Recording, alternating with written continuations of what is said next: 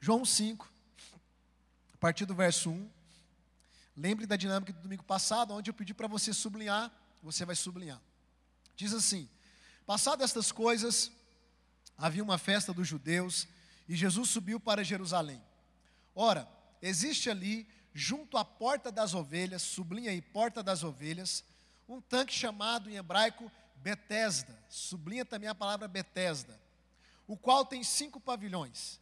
Nestes jazia uma multidão de enfermos. Aí você vai sublinhar agora o tipo de enfermos que havia aí: cegos, coxos e paralíticos.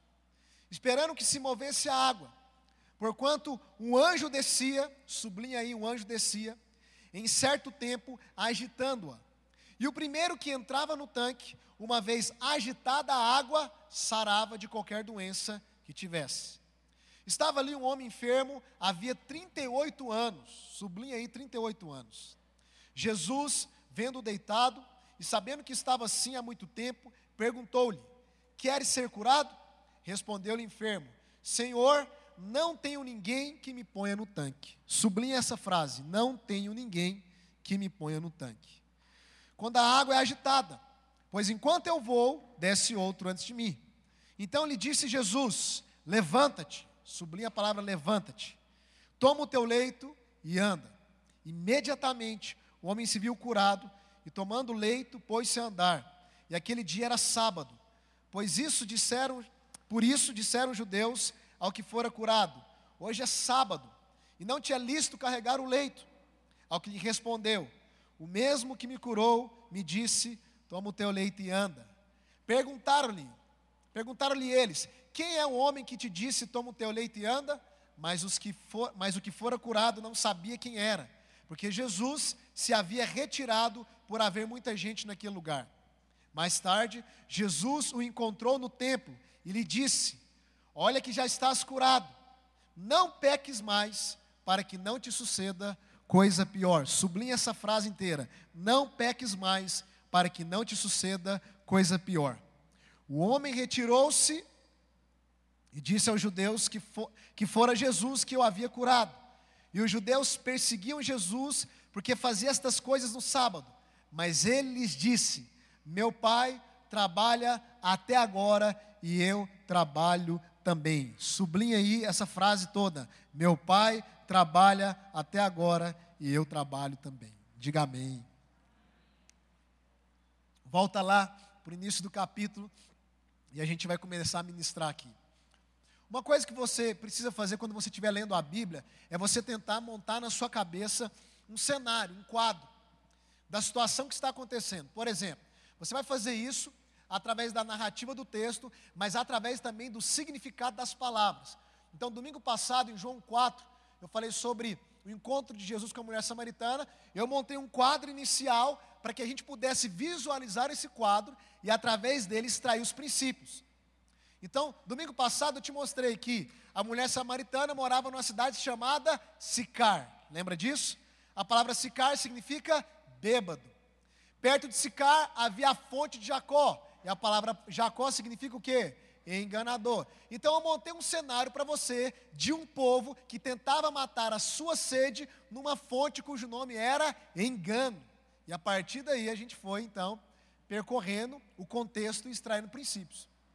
Se você fizer isso todas as vezes que você ler a Bíblia, pintar esse quadro e visualizar ele na sua mente, você começa a meditar em cima desse quadro, junto com os elementos que está no texto, e você começa o quê? A extrair princípios e verdades.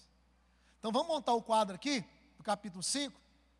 Primeira coisa, é, Jesus diz que ali, em Jerusalém, junto à porta das ovelhas, havia um tanque chamado em hebraico Betesda. Então vamos lá, primeira coisa, porta das ovelhas. Quando você escuta o nome porta das ovelhas, o que vem em mente? Em mente, na minha mente vem João 10. Em João 10, Jesus disse que ele é a porta do aprisco e as ovelhas que entram no aprisco entram por ele. Então Jesus, ele é a porta das ovelhas.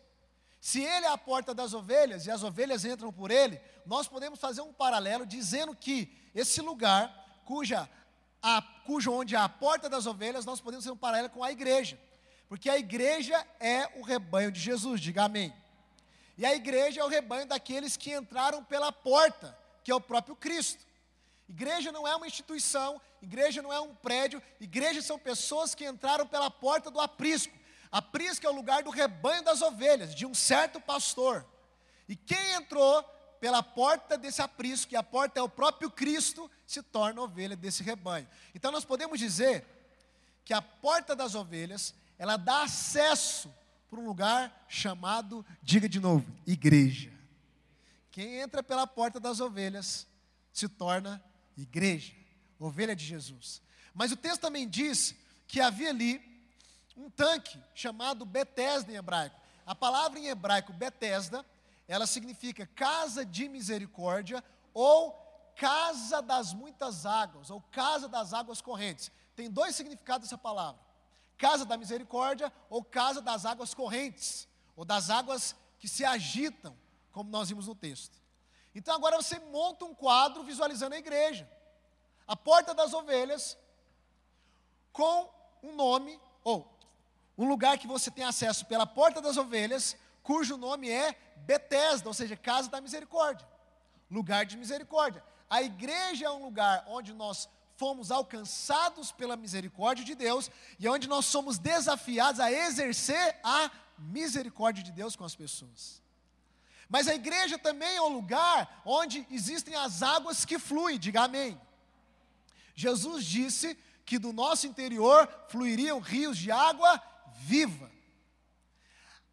O rio, ele flui de nós, a fonte jorra de nós e nós somos a igreja. Então, todo esse contexto aqui, você pode fazer um paralelo apontando figuramente para a igreja. Então, vai montando um cenário. Só que no verso 3, a Bíblia diz o que tipo de pessoa que havia nesse ambiente.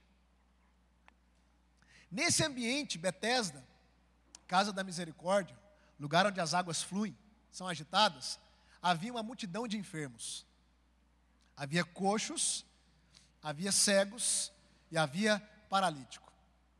E a gente precisa entender esse contexto aqui. Porque a igreja não é lugar de gente perfeita. As pessoas vivem pulando de igreja em igreja, ou de denominação em denominação, porque ninguém muda de igreja, igreja é uma só. Porque as pessoas, elas se frustram nos relacionamentos, como se elas fossem encontrar um ambiente, uma, um ambiente é, com essas conotações que nós chamamos igreja, com pessoas que entraram pela porta do aprisco, um ambiente onde há um fluir, onde há águas que jorram, com pessoas perfeitas, irmão. Não há ninguém perfeito. Diga para o irmão que está do seu lado, diga, eu não sou perfeito. Diga, nem você é. As pessoas que estavam nesse ambiente de Betesda, de casa da misericórdia eram pessoas enfermas, eram cegos, coxos e paralíticos. Então, primeiro ponto aqui, para de encontrar, para de querer encontrar perfeição em ambientes de coletividade, não existe. A perfeição, ela será uma realidade quando Cristo vier e nós formos glorificados. Até lá, irmãos, nós estamos num processo de transformação. Então, tenha clareza que você vai ser frustrado por mim, por um dos pastores ou por um dos irmãos. E não vai ser só uma vez. Eu tenho certeza que, mesmo não sabendo, eu já frustrei as expectativas de alguns irmãos aqui. Eu tenho certeza que, mesmo talvez não tendo consciência, alguma atitude minha, ou meu jeito de ser, ou porque eu não cumprimentei alguém, eu não sei, ou porque você esperava algo de mim que eu também não sei, mas existe essa maldição das expectativas, né? As pessoas esperam algo de você, mas não deixam claro o que elas esperam de você. Talvez haja pessoas aqui que já se frustraram comigo. Eu vou te dizer, você vai se frustrar mais ainda. Porque eu não sou perfeito. Ninguém é perfeito. A minha esposa me frustra. Eu frustro ela. E olha que eu estou casado com ela há quase 16 anos. Eu convivo com ela todos os dias. Eu trabalho com ela é 24 horas juntos. Ela é a pessoa que mais me conhece, eu sou a pessoa que mais conheço a minha esposa, e mesmo assim, nós acabamos frustrando uns aos outros. Então, não pense que na casa de misericórdia haja pessoas perfeitas. Não há, irmão. Há pessoas que estão no processo de transformação. Transformação. Mas essas enfermidades, elas também apontam para as características da queda do homem. Quando o homem caiu, ele se tornou cego, coxo e paralítico. Você pode pegar essas três enfermidades e fazer um paralelo com princípios espirituais. Lembra que quando Adão comeu da árvore do conhecimento do bem e do mal, a Bíblia diz que os seus olhos se abriram e ele viu que estava nu. Sabe o que aconteceu com Adão? Ele teve os seus olhos abertos para algo que ele não tinha que ver. Ele teve os seus olhos abertos para ter uma percepção que ele não tinha que ter. Os olhos de Adão se abriram para a condição natural, mas se fecharam para as realidades espirituais. E é por isso que todo ser humano, ele nasce cego espiritualmente. É por isso que todo homem está separado ou destituído da glória de Deus, diz o apóstolo Paulo, porque todos nós nascemos em pecado. Então você pode fazer esse paralelo também.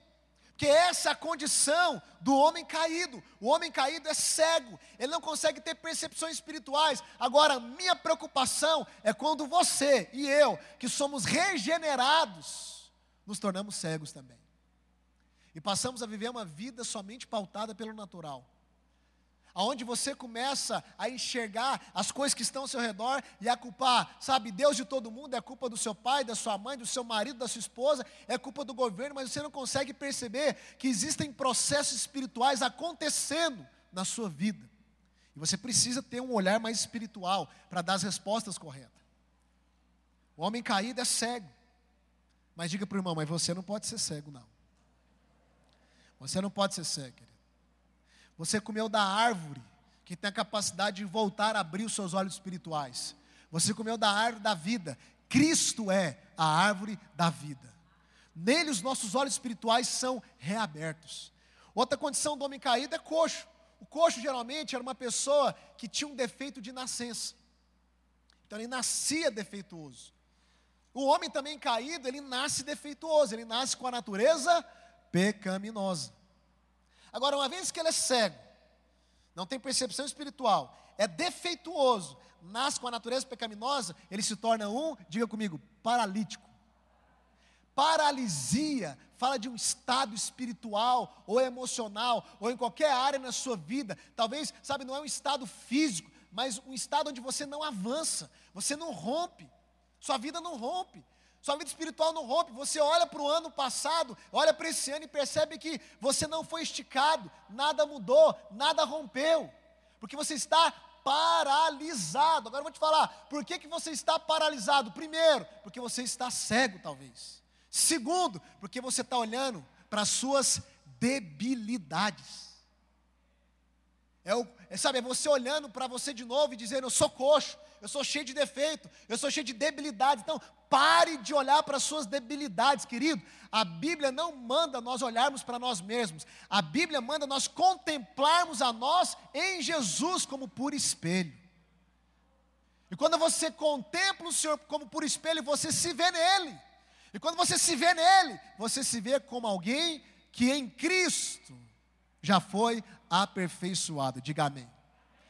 É por isso que não se deveria olhar para dentro da arca da aliança, porque dentro da arca da aliança está os elementos que mostram a nossa tortuosidade.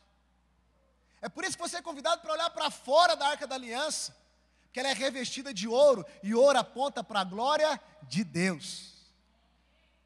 Se você estiver espiritualmente cego, olhando para você mesmo, buscando os seus defeitos e as suas limitações o tempo todo, eu quero te dizer, você está paralisado. Você está paralisado, você não vai avançar em nenhuma área da sua vida. Eu estou assim, eu tô, estou tô bem, eu estou fluindo aqui, tudo que está vindo de conexão na minha mente agora, eu estou liberando para você pegar tudo e encaixar tudo. Talvez o Espírito Santo está falando com algumas pessoas aqui, você está em crise porque você está paralisado, você está como um paralítico. Aquele homem estava há 38 anos, eu pedi para você sublinhar, porque 38 anos, irmão, é uma vida. Talvez você está, sabe, talvez há um ano, dois anos, cinco anos, dez anos, eu não sei. Talvez você já está há, muito an há muitos anos em uma área na sua vida que você não avança, que você não rompe, você está paralisado. Eu te afirmo, você está paralisado porque você está cego, porque você não está entendendo o que Deus quer com você. E segundo, porque provavelmente você só olha para os seus problemas, para os seus defeitos, você tem um olhar coxo, de coxo. Você não vê aquilo que Cristo já fez em você. Quando você começa a corrigir a sua perspectiva, você começa a sair do lugar. E a Bíblia diz no verso 4 que esse homem estava esperando que as águas se movessem. Porque volta e meia, um anjo descia do céu e movia aquelas águas. Vamos voltar para o cenário aqui. Você então enxerga um lugar chamado Betesda, casa da misericórdia, lugar onde as águas fluem. Você enxerga uma multidão de pessoas que estão ansiosas ou ansiando pelas águas serem agitadas, porque quando alguém pulava naquelas águas agitadas, era curado, era transformado. E você tem agora o elemento sobrenatural. Você tem um anjo descendo do céu e movendo as águas. Ou seja, existe um mover de Deus nesse lugar. Existe um mover de Deus acontecendo aqui. E as pessoas estão esperando o mover de Deus.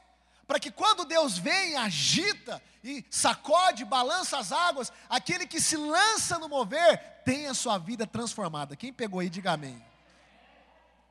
Deixa eu dizer uma coisa, querido. A igreja é o lugar onde Deus se move. A igreja é o lugar onde, entre aspas, o anjo agita as águas. Esse ambiente, não nesse prédio, mas esse ambiente onde nós estamos reunidos, esse ambiente é o lugar onde há mover de Deus. Agora, qual que é o problema? É que tem muitas pessoas assistindo alguns mergulharem no mover de Deus. Porque não era todo mundo que mergulhava no tanque. Tem muitas pessoas que estão domingo após domingo assistindo pessoas mergulharem nas águas agitadas. Tem muitas pessoas em muitas congregações que estão domingo a domingo esperando. Querido, esse povo precisava esperar o anjo descer. Nós não precisamos mais esperar, porque mais do que um anjo, o Espírito Santo de Deus, ele já desceu, irmão. O Espírito Santo de Deus, ele já desceu. O Espírito Santo de Deus está aqui. O Espírito Santo de Deus habita em você. Você não tem que esperar algo descer do alto. O que, de, o que deveria descer do alto, desceu lá em Atos capítulo 2 e nunca mais subiu. O Espírito Santo foi derramado, irmão. O problema é que você não está mergulhando nas águas do Espírito. O problema é que às vezes você está só assistindo. Querido, você não está aqui para ser um espectador. Você não vem ao culto para ser um espectador. Você não vai na cela para ser um espectador. Você não vai nesses lugares para assistir. Você vai ali para mergulhar junto com os seus irmãos. Nas águas do Espírito, que já são uma realidade. Então quando você vier, não fica olhando. Sabe, não fica, ah, ah, irmão, fecha os seus olhos. Que vontade de apagar as luzes, voltar a ter luz apagada aqui. Apesar que isso não muda em nada. Porque quem não adora com a luz acesa, não adora com a luz apagada não adora em lugar nenhum. Quem não tem liberdade para adorar num lugar de adoração, não tem liberdade para adorar num lugar que não é de adoração. E aí eu fico vendo, sabe? Aí eu fico vendo, não, eu preciso, prefiro fechar os olhos para não ver.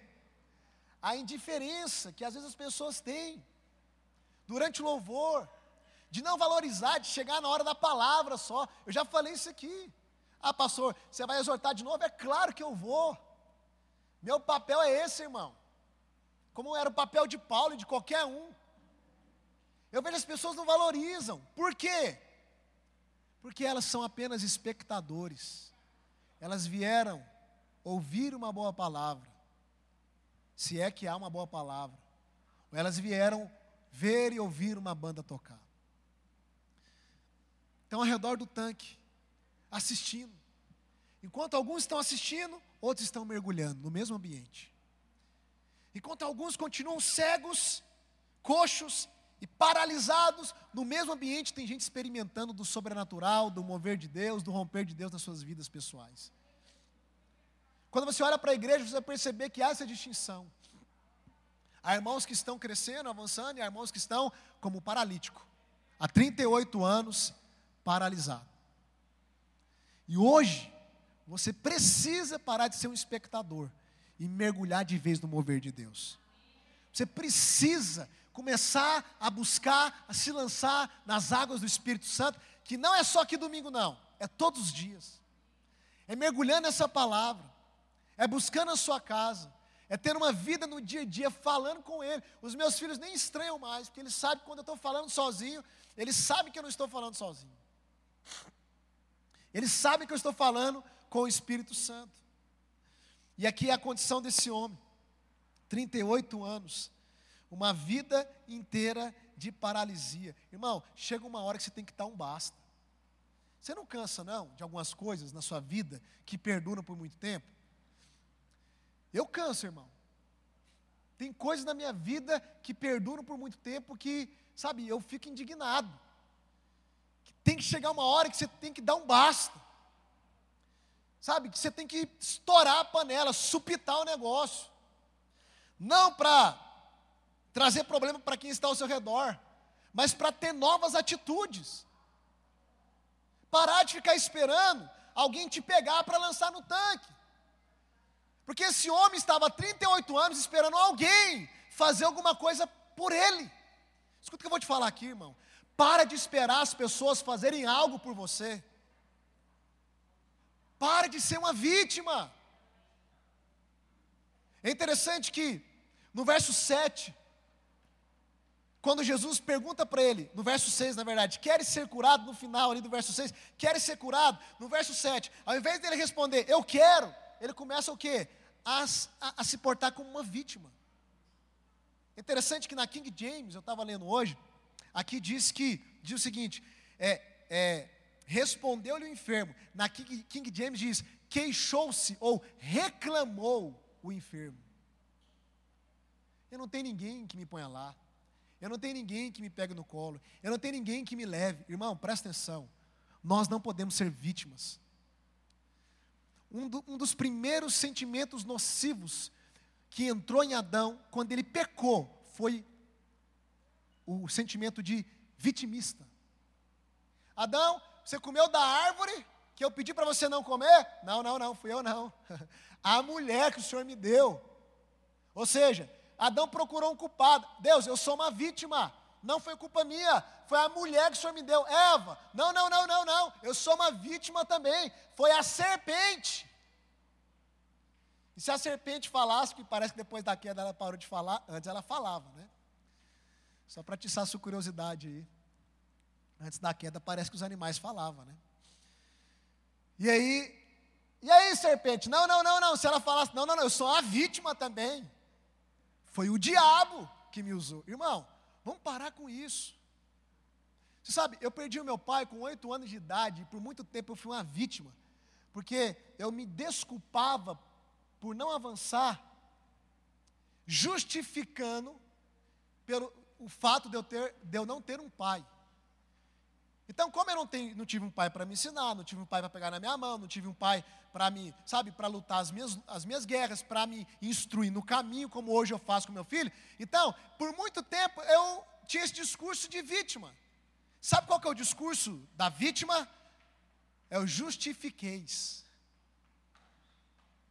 A vítima sempre está justificando. Se você é uma pessoa que está o tempo todo justificando o porquê você está paralisado, o porquê as coisas não acontecem, é por causa disso, é por causa do governo, é porque não tem oportunidade, é porque também, né? O fulano nasceu na família rica, eu não nasci na família rica. O fulano teve pai, eu não tive pai, irmão.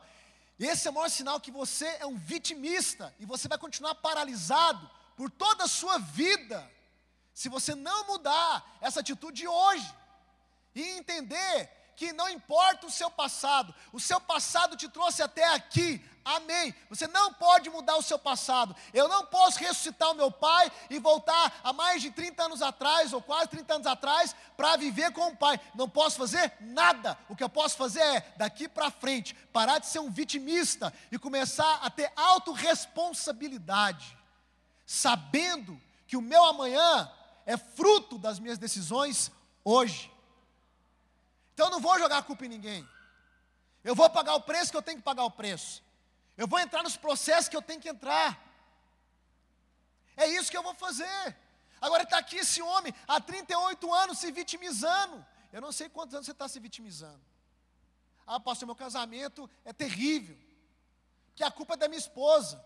A culpa é sua. Porque se um quebrar a inércia, como eu falei domingo passado, esse casamento muda. Se um parar de ser vítima e começar a tomar a sua cruz e começar a amar o outro de maneira incondicional, muda o casamento, irmão. A minha vida financeira está ruim. Irmão, faz alguma coisa. Se qualifique. Eu tenho, eu tenho quase um ano que eu estou fazendo curso. Eu estou começando a ver o negócio ganhar forma agora. Porque eu não vou me justificar, eu não vou ser uma vítima. Se há coisas que eu posso fazer, eu vou fazer. E vou parar de dar desculpa, irmão. Estou sendo bem, bem duro hoje mas com amor, eu preciso que você se desperte. Não se faz grandes coisas com, com um exército, ou com uma família, ou com uma igreja de vitimistas. As vítimas estão rendidas. Já viu como que é no assalto? O que, que você faz no assalto? Nada. Você é uma vítima, você está rendido. Inoperante, paralisado. Alguém já foi assaltado aqui? Levanta a mão. Como é que você ficou? Paralisado. Meu amigo, sumiu até o sangue do seu beiço, como diz. Você ficou, não sabia nem o que falar. Porque vítimas vivem paralisadas. Vítimas não são protagonistas. Vítimas não têm autorresponsabilidade. Sabe o que, que Adão deveria ter feito? Deus, eu acabei pecando, eu acabei comendo do fruto que o Senhor não mandou, que o Senhor mandou que eu não comesse. Eu errei. Me perdoa. Talvez, eu não sei, né? Quem sabe a história poderia ter sido diferente. Mas quando você é uma vítima, a história continua a mesma. E só vai piorando cada vez mais. Vítimas não mudam circunstâncias, mas pessoas que assumem a sua responsabilidade, seja pelo erro ou pelo acerto, essas pessoas dão passos para que as suas circunstâncias sejam transformadas. Pastor, como parar de ser uma vítima? Escuta o que eu vou te falar aqui, ó. Se você entender isso aqui, praticar, sua vida vai mudar, irmão. Porque quando eu entendi isso, minha vida começou a mudar. Pare de se preocupar com aquilo que não está sob o seu controle. Toda vez que você fica preocupando com aquilo que não está sob o seu controle, você fica ansioso e se torna uma vítima. Por exemplo, vamos pegar finanças, que é o que mais pesa para a maioria das pessoas. Não adianta você falar que é culpa do governo. Você não tem poder para mudar o governo. Não adianta você falar que é culpa do mercado. Você não tem poder para mudar o mercado financeiro. As vítimas estão atribuindo culpa ao estado delas em coisas que ela não tem capacidade de alterar. Então o que, que você precisa fazer? Você precisa discernir o que você tem capacidade de alterar. O que está sobre o meu controle? Sobre o meu controle está tomar decisões, sobre o meu controle está estudar. Eu posso estudar, eu posso desenvolver uma nova habilidade, eu posso fazer isso. Eu posso entender a demanda lá fora e eu posso agora desenvolver e descobrir habilidades em mim e fazer um curso, inclusive até gratuito, que no YouTube está cheio. Para entrar por essas portas que estão se abrindo no novo mercado, principalmente no digital. As portas estão se abrindo cada vez mais e o digital está engolindo o mercado físico. Eu tenho uma confecção e por demorar muito a entrar, eu estou penando hoje. E esse ano que a gente está dando os passos, mas tem um ano quase que eu estou estudando. Então eu vou fazer o que eu posso fazer. Eu posso estudar, eu posso sentar a bunda na cadeira, ficar de madrugada, acordar às 5 da manhã e estudar o dia inteiro, dedicar para algo natural, para algo que vai me trazer um retorno financeiro, depois me dedicar para as coisas de Deus, eu posso, sabe, equilibrar o meu tempo, eu posso. Você pode. Você pode separar uma hora para isso, uma hora para aquilo e fazer o que cabe a você, fazer que ninguém vai fazer. Sabe o que, que acontece quando você faz isso? Quando você começa a investir naquilo que está sob o seu controle, aquilo que, que não está sob o seu controle começa a receber a sua influência. Então, por exemplo, por muito tempo eu tentei fazer o Naldo virar fitness. Frustrado. Sabe por quê? Porque eu não tenho controle sobre a vida do Naldo. Igual você, marido, não tem controle sobre a vida da sua esposa e vice-versa. Então, ao invés de eu ficar falando para o Naldo toda hora, Naldo, vai para academia, Naldo, para de tomar essa Coca-Cola. O café da manhã do Naldo é uma Coca-Cola com três pastéis fritos. e um arrozinho de quebra depois. Adianta falar? Não adianta, sabe por quê? Eu não tenho controle sobre ele, mas eu tenho controle sobre mim. Eu vou investir na minha saúde. Eu vou ver uma, eu vou viver, eu, eu vou, eu vou, eu vou praticar exercício físico, eu vou tentar me alimentar direito, sabe por quê? Porque quando eu invisto naquilo que eu tenho controle, eu posso ser uma influência para aquilo que eu não tenho controle. E em algum momento o Naldo pode olhar e falar assim, rapaz, o pastor tá, tá nos trinques, e parece que eu estou ficando para trás, parece que a barriguinha está aumentando, ou seja, eu não tenho controle sobre ele, eu tenho controle sobre mim, mas eu despertei ele, eu pude influenciar o Naldo. Vítimas estão o tempo todo olhando para aquilo que elas não têm controle. Você não tem controle sobre o governo, você não tem controle sobre ninguém, você não tem controle sobre nada externo, irmão. Você tem controle sobre você. O que você pode fazer para o seu casamento? Pegue um curso de casais. Eu creio que a gente logo, logo vai voltar. Mas vai para o YouTube, irmão. Escreva lá: como resolver conflitos no casamento. Como ter um bom, um abençoado casamento. Para de ver aquele pregador que só te faz rir. É bom você rir, mas vai fazer um curso de casais online de graça para você aplicar no seu casamento e melhorar o seu casamento. José Gonçalves é o cara. Isso é bom. O outro também é bom, só que o outro você fica mais focado na piada que vai sair do que no princípio que ele está ensinando. Você percebe que tem muitas coisas que estão ao seu alcance e que Deus não vai fazer por você, e que ninguém vai fazer por você, é você que tem que fazer. Você quer prosperar financeiramente, irmão? O princípio da generosidade é um só.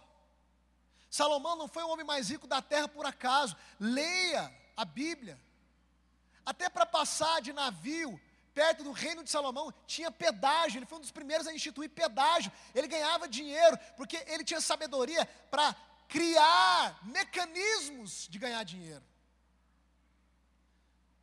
A mulher, a rainha, queria ter, sabe, um tempo de mentoria com ele. Pagou quase um bilhão de reais, calculado no dinheiro de hoje. Porque de graça, Salomão não recebia ninguém.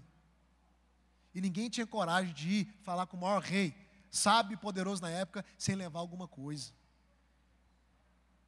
E você acha que a riqueza de Salomão veio caindo do céu?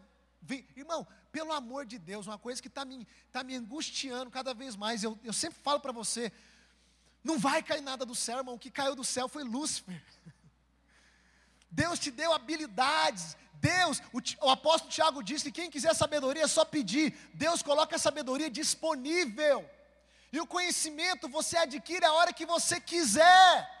É só você abrir o seu celular, você conhece, você adquire o conhecimento. Então, paga o preço de adquirir o conhecimento, ore para Deus te dar sabedoria e aplique isso em qualquer área da sua vida. Você vai sair do estado de paralisia e vai começar a se mover para um estado de abundância. Mas vai ralar, irmão. Os nossos jovens, eu estou abrindo um parênteses aqui, está grande, mas amém, irmão, amém? Os nossos jovens, às vezes eu vejo os nossos jovens desinteressados em fazer um cursinho, em prestar um vestibular. Eu, querido, qual vai ser o seu futuro? Ah, pastor, Deus cuida de mim, cuida mesmo. Vai mandar alguém dar cesta básica para você todo dia? Vai levar você viver de favor com os outros todo mês? Deus vai cuidar, é lógico que Ele cuida, Ele é filho, mas é assim que você quer viver? Jovem solteiro, vai estudar, irmão, vai se qualificar, vai pagar o preço hoje, corta as amizades que você tem que cortar, a sua vida está passando, querido, o tempo é algo que você não consegue recuperar, o que foi, foi, não volta mais. Qual vai ser o seu futuro? Aí você quer casar. Como é que vai ser esse casamento? Como é que você vai sustentar a sua esposa? Ou como vai ser a renda dessa família? Vai viver no aperto, no sufoco? esperando milagre de pão cair no céu. Não, irmão, a gente precisa ser mais proativo. Nós precisamos ser um povo aqui, ó. Aí você acha ruim, como Davi achava e questionava a Deus: por que, que o ímpio prospera, Deus? Davi um dia questionou a Deus: por que, que o ímpio prospera? Irmão, prosperidade é uma lei universal. E quem sabe trilhar os caminhos, avança e prospera. Prosperidade é crescimento contínuo. Ah, mas Deus é comigo? É. Lembra que Deus era com José? Lembra que o favor de Deus estava com José? O favor de Deus estava com José. Por causa do favor de Deus, José foi expulso de casa. Por causa do favor de Deus. Por causa do favor de Deus, José foi promovido a fundo do poço, fundo da cisterna, porque Deus era com ele. Por causa do favor de Deus, agora ele foi promovido de fundo do poço para escravo no Egito. E eu não sei como você sabe, não sei se você sabe, os escravos eram levados para o mercado, que era o mercado de escravos, eram colocados nus, acorrentados diante do público. E as pessoas examinavam, como se examina um carro, para saber se ele tinha defeito ou não e comprá-lo, para se tornar seu escravo. Esse é o José debaixo do favor de Deus. Eu fico pensando se fosse nós, irmão. A gente ia desistir da fé no dia que tinha sido expulso de casa.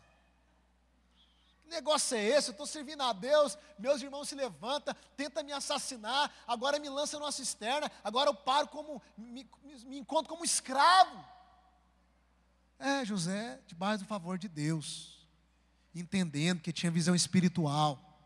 É Deus. Ele está por trás de tudo.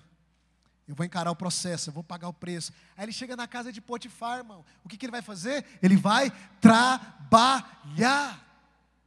E ele trabalha, ele dá o seu melhor, ele se torna, sabe, um empregado tão excelente, mas tão excelente, que o patrão dele promove ele ao chefe de todos os bens ao ponto da Bíblia dizer que nem Potifar sabia mais a extensão da sua propriedade, estava tudo na mão de José, que era proativo, que não era um vitimista, que não estava olhando para o passado e dizendo: os meus irmãos me abandonaram, o meu pai me abandonou. Não, era alguém que sabia: eu estou dentro do propósito de Deus, eu vou fazer o que cabe a mim fazer. Eu sou escravo, vou ser o melhor escravo dessa casa. Aí a esposa do Potifar, a Patifa lá, dá em cima do José, ele sai correndo, pelado, provavelmente, porque era um homem de Deus, não queria deitar com a esposa do seu senhor, vai para onde? Na cadeia, debaixo do favor de Deus, na cadeia. O que ele vai fazer na cadeia? Ser uma vítima, reclamar, questionar a Deus? Ele vai trabalhar. E ele trabalha, e ele ajuda o carcereiro, e ele vai fazendo o que deve fazer. Ele se destaca entre os demais ao ponto do carcereiro falar o seguinte: agora a chave da cadeia é sua. Isso é excelente demais, José. O último passo de José. Ele sai da prisão. E vai para onde? Na sala do conselho de Faraó, dos conselheiros. E ele interpreta o sonho de Faraó a parte sobrenatural manifesta.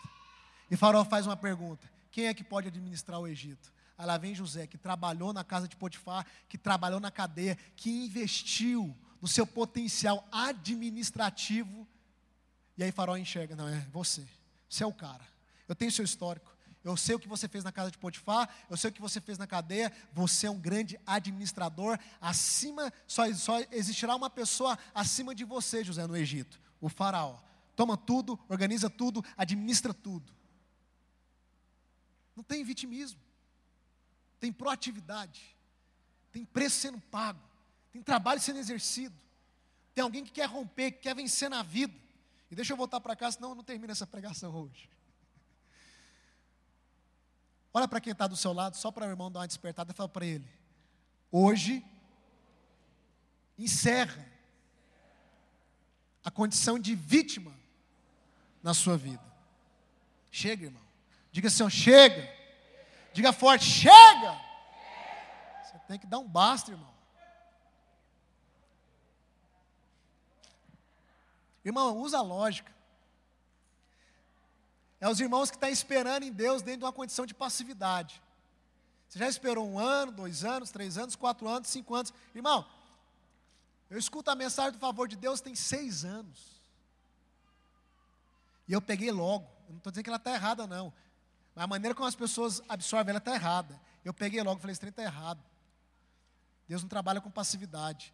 Se escuta a mensagem um ano, dois anos, três anos, quatro anos, cinco anos, não muda nada. Espera aí. Uh -uh. A palavra de Deus não volta vazia, irmão. Ela produz mudança. É porque você está interpretando da maneira errada. Você está se portando como uma vítima, achando que Deus é o seu empregado. E que as coisas vão acontecer de maneira automática na sua vida. Não é. Não existe isso na Bíblia, irmão. Leia a Bíblia, pelo amor de Deus. Olha a vida de Paulo, olha a vida dos homens, olha a vida dessas mulheres na Bíblia. Não é gente vivendo no mar de rosas, irmão. É gente pagando preço. Você sabe, o Evangelho não é um jugo, não é um peso, mas a vida é um campo de batalha. A vida, ela te convida para se aperfeiçoar e se capacitar. E a graça não é fazer com que coisas mágicas aconteçam, a graça é empoderamento para que você suporte, se necessário for, o espinho na sua carne, como Paulo teve que suportar. Graça é te empoderar.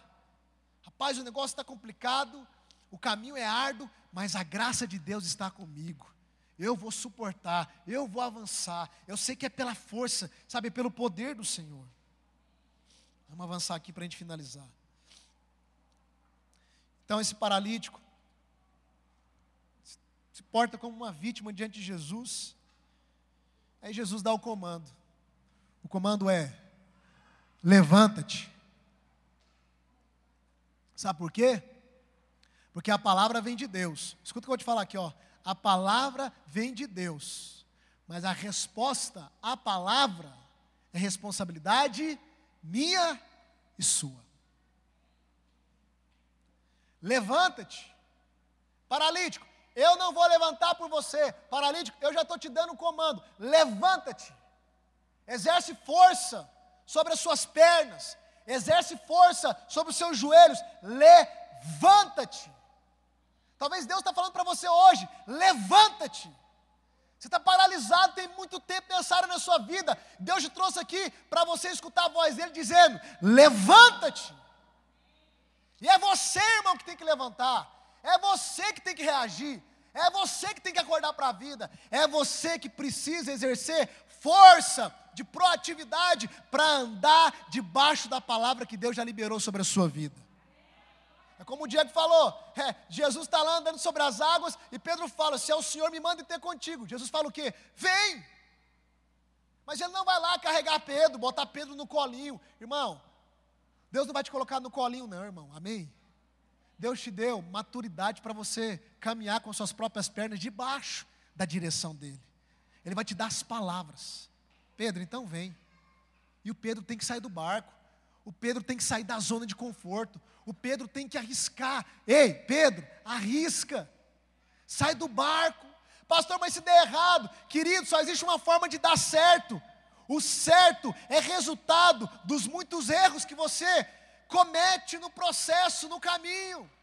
A perfeição é o resultado do treino.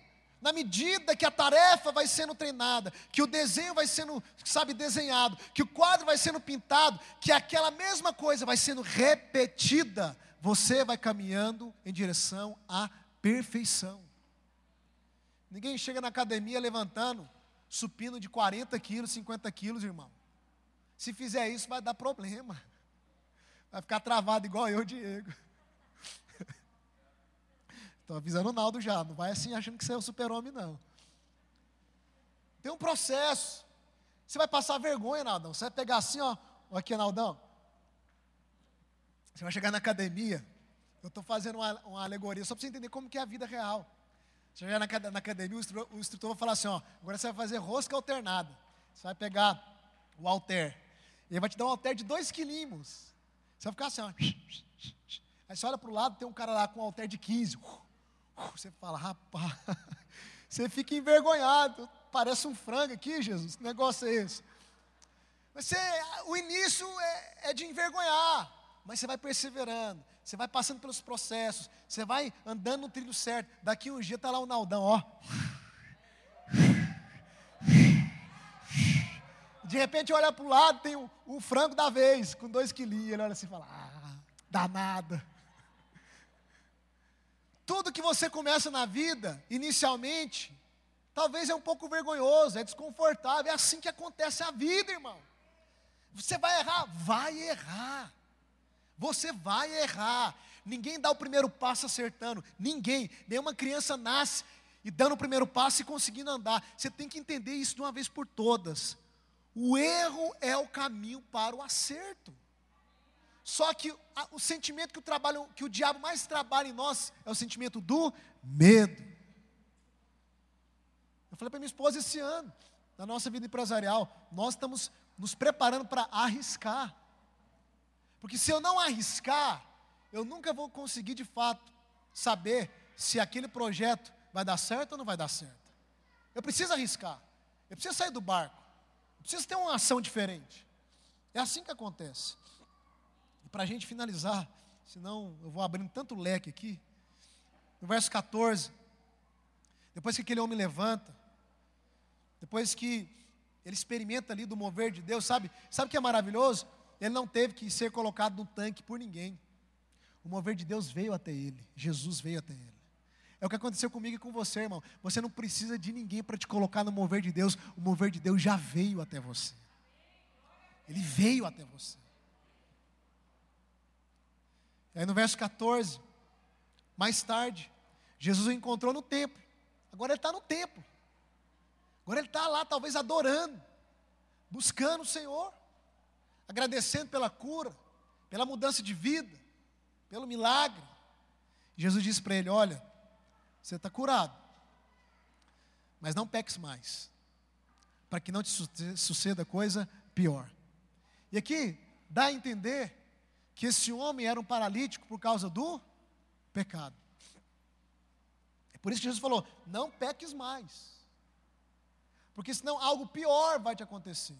O que fica subentendido é que parece que ele não nasceu paralítico, ele se tornou paralítico. Talvez por um estilo de vida pecaminoso, por alguma coisa. E o que, que nós aprendemos aqui?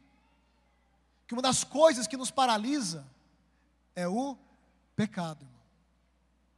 O pecado não te separa de Deus, olha para cá. Mas o pecado te paralisa nos caminhos de Deus. O pecado te paralisa.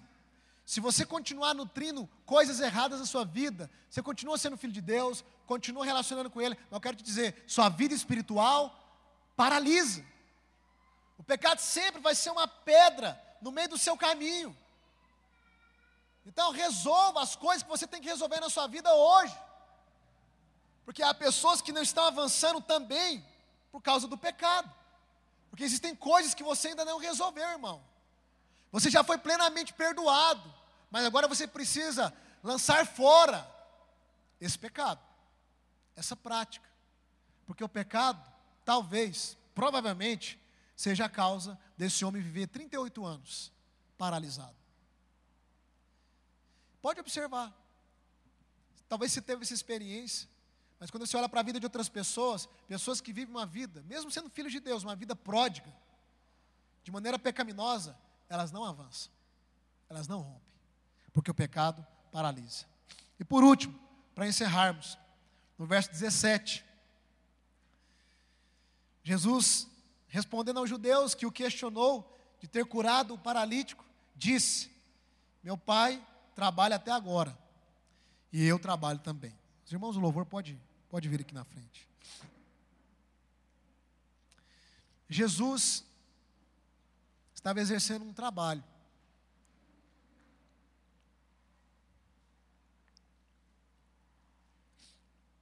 Olha só, irmão. Quando você olha para Gênesis, a Bíblia diz que no sétimo dia Deus fez o quê? Ele descansou. Mas aqui em João 5, Jesus está dizendo o seguinte: não, o Pai trabalha até agora, e eu também trabalho. As pessoas confundem descanso com passividade, com não fazer nada. O descanso ali, irmão, não tem nada a ver com não trabalhar. O descanso ali tem a ver com Deus separar um dia para desfrutar de tudo aquilo que Ele havia criado. É por isso que a gente tem que ter momentos de desfrute. Mas Jesus diz: o Pai trabalha até agora E eu também trabalho. Querido, Jesus arrancou aquele paralítico de uma de uma condição de paralisia para que ele pudesse ter condição de trabalhar. E o trabalho aqui que Jesus efetua, óbvio, é o trabalho de manifestar o reino, de pregar o evangelho, de curar os enfermos, etc. Ele trabalhava dentro de uma obra que foi confiada a ele. Nós temos uma obra que foi confiada a nós, eu quero te dizer, nós estamos aqui para trabalhar, amém? Porque o Pai trabalha, Jesus trabalha e nós trabalhamos também. Mas aplique o trabalho em tudo na sua vida. Tudo, em tudo. Você vai, olha, quando você começa a observar o comportamento do ser humano, você vai entender que existem traços que são iguais em todos. Todos. Todos nós, escuta o que eu vou te falar. Todos nós, na face da terra, lutamos com medo que quer nos paralisar. Você tem medo, irmão. Todo mundo tem medo. Tem gente que tem medo de morrer. Tem gente que tem medo de não ser amada. Tem gente que tem medo de ser pobre. Existem aí, acho que, os cinco ou sete medos maiores que a humanidade carrega e tem. O medo, o medo ele tem que ser o seu rápido conselheiro. Porque de vez em quando o medo ele te dá uma, uma desacelerada para você parar e avaliar. Mas ele não pode ser o seu carcereiro. Quando você começa a perceber que o medo está te impedindo de avançar, você tem que agora enfrentar o seu medo e romper. Só existe uma forma de vencer medo, enfrentando o medo. Eu sempre gosto de lembrar. Aqui em Goiânia, no Clube Jaó, uma vez, meus primos me levaram, quando eu era adolescente, e lá tinham, não sei se tem hoje, um escorregador chamado Kamikaze. Um escorregador que é da altura de um, pé, de um prédio de quatro andares, reto assim, ó. Era um pavor, irmão. E pressão dos amigos, você quer mostrar que você, que você é corajoso. Eu falei, irmão, hoje eu vou, hoje eu vou, hoje eu vou meu amigo. Aí você começa a subir as escadas. Vai um, dois, quando você chega lá em cima e vê Goiânia inteira e olha para baixo. Eu falei, é o seguinte, galera, eu vou voltar. Me cercaram, você vai voltar não. Só existe um lugar, uma forma, só existe duas formas de descer daqui. Ou você pula, ou você desce pelo escorregador. Ei, irmão, lá vai eu. Coloquei lá, deitei, né? Você vai deitado e desci. Meu amigo, que sensação de morte. É tão rápido, você nem vê. Só que depois que eu desci, o que, que aconteceu? Perdi o medo. Já viu como é que é menino? Ele desce uma vez e fala: Não, eu quero ir de novo, quero ir de novo. É desse jeito a vida, irmão. A vida é assim: quando você não enfrentar o seu medo, você não vai perder. Só existe uma forma de enfrentar o medo: você tem que descer o toboágua. Depois que você desce o toboágua, você fala: Rapaz, não é essa coisa toda não. Agora eu vou descer quantos toboáguas for na minha vida. Eu topo qualquer parada. Agora eu preciso perder o medo de saltar de paraquedas. Olha só. Já pegou meu calcanhar de Aquiles. Mas eu vou enfrentar o meu medo. E quando eu saltar uma vez, eu vou querer saltar várias vezes. Irmão, o que está te paralisando hoje? É o seu vitimismo?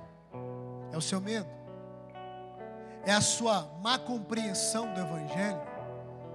Achando que é na passividade que Deus vai fazer alguma coisa? Eu não sei o que está te paralisando hoje, mas eu sei que o Espírito Santo hoje vai fazer com que muitos paralíticos voltem a andar nesse lugar. Fica de pé no seu lugar.